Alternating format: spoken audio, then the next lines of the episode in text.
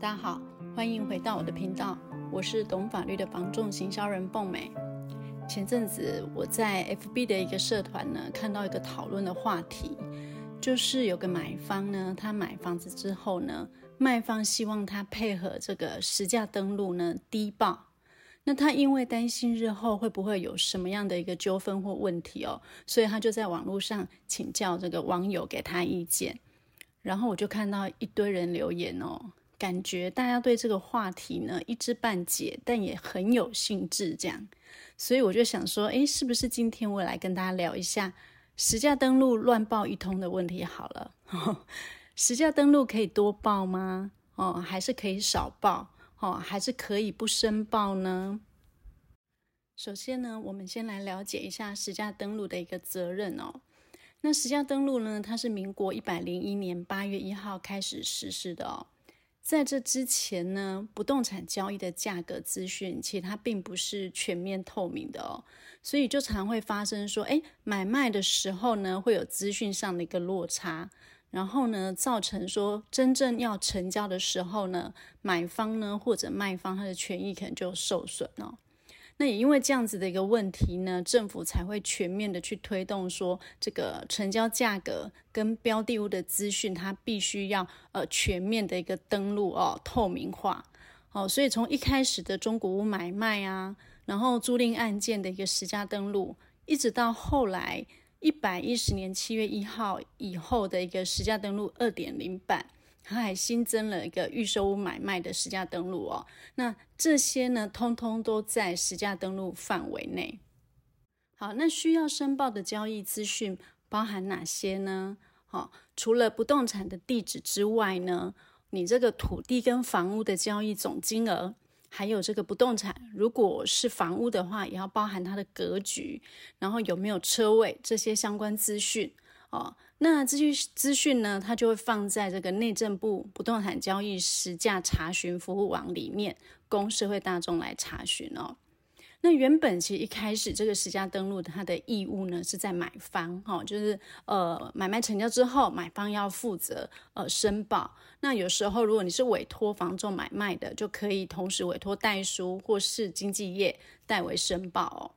但是，一百零九年修法之后呢，它就改为说是买卖双方一同申报，好，而且它这个申报时间点是说，你在申请这个所有权移转登记的时候，你就可以一起申报这个土地，好，跟建物这个成交的案件实际上的一个资讯的登录哦。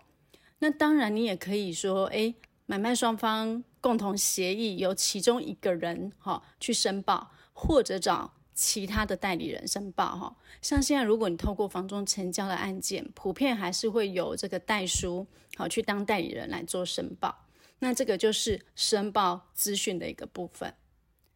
好，那现在简单说明的实价登录，我们就回到正题，一开始我说的那个网络话题，好，就是成交之后呢，卖方要求买方呢去配合呃低报，好，就是报低一点的成交价。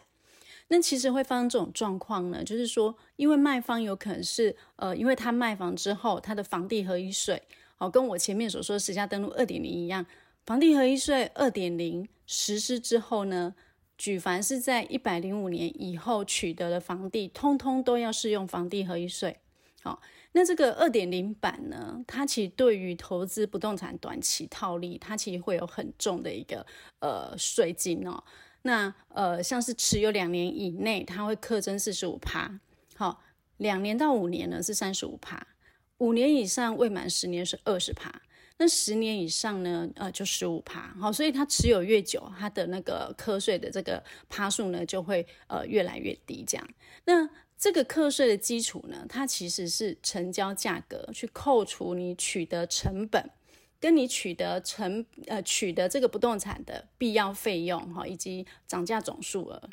好，那扣掉之后呢，才去算这个呃课税的一个基础，这样。那这些费用有哪一些呢？比如说呃装潢费呀，好代书费呀、中介费等等，这些就是呃取得的一些必要费用。好，那取得成本是什么？取得成本就是你买多少钱。好，那用这个所得额，就是我刚刚说的哦，成交价格扣除取得成本，然后再扣除取得的必要费用及涨价总数额，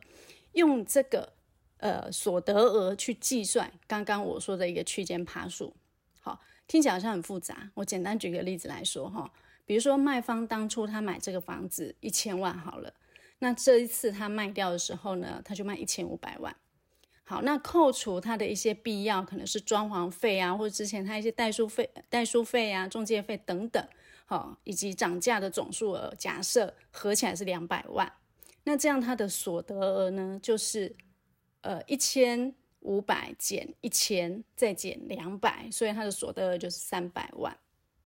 这样呢，就是用三百万去算他的房地合一税哈。假设呢，他是短期两年内持有的，那他这样他的税就是三百万乘以我刚刚说嘛，四十五趴，所以是多少？一百三十五万。哦，那对这个卖方来讲的话，那他实际上获利就不是刚刚的那个三百万了，实际的获利就要扣除这一百三十五万，那他就只剩一百六十五万。所以你看，大大的压缩到他的一个获利空间哦。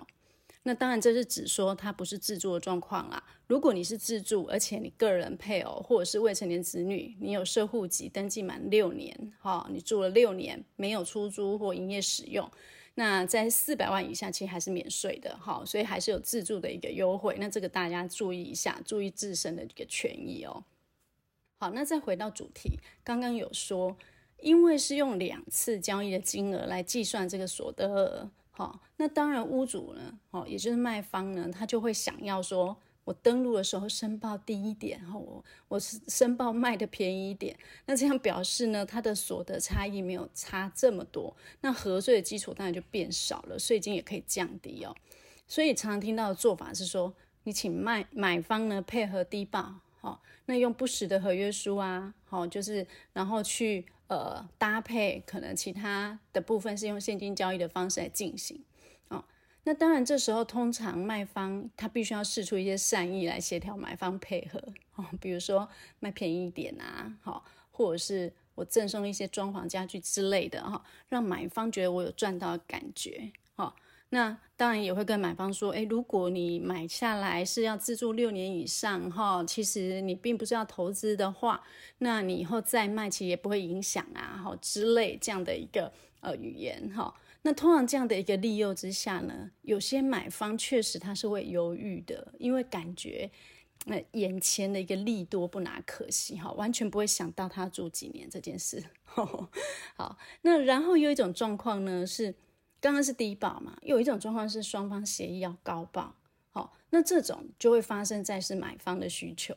好，因为买方可能想要跟银行贷款，所以他就会跟卖方商量说，诶，我想要把成本拉高一点，那这样子呢，呃，银行呢贷款在额度成数如果都不变的状况底下，它的总价越高呢，它当然能够贷到越多钱哦，那甚至还希望拉到可以足额贷款。哦，让自己不会有太多自备款的一个压力哈，或者甚至透过贷款把现金留下来，好，日后做装潢啊、买家具等等。哦，那这样子对买卖方来讲，可能你必须要试出的好处就是说，你买方这边可能就哎，我不砍价，好，或者是说哎，我可以配合卖方做一些延后交屋的要求等等，或者是房子本身有一些瑕疵，我不去主张，好，做一些让步。这样也是有的哈，就是因为买买方想要达到他的一个需求嘛。不过我还是要提醒大家一下哦，就是说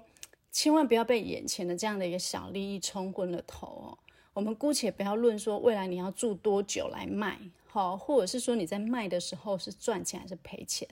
会不会影响到你未来的房地合一税，这些通通不谈哦。光是申报的时候，合约书也同步。会需要用到假合约哦，那这样子呢？第一，你就犯了伪造文书罪了，哎，哦，这是刑事责任哎。再来呢，因为这些假合约上的资讯是要上传到政府机关的一个公开网站的哦，所以你还会触犯了一条，就是很多人不知道的，就是刑法第两百一十四条的是公务人员登载不实罪。好，这个条文是这样的，就是说明知为不不实之事实。而使公务员登载于职务上所长之公文书，足以生损害于公众或他人者，处三年以下有期徒刑、拘役或一万五千一万五千元以下罚金哦，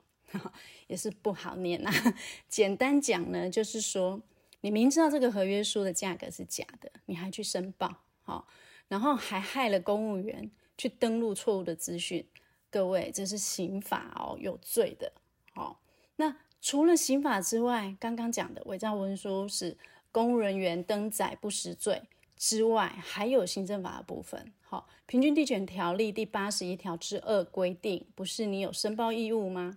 如果你申报，呃，这个实价登录申报价格是不实的话，它就会处以新台币三万到十五万元的一个罚款，而且限期你要在十五天内改正哦。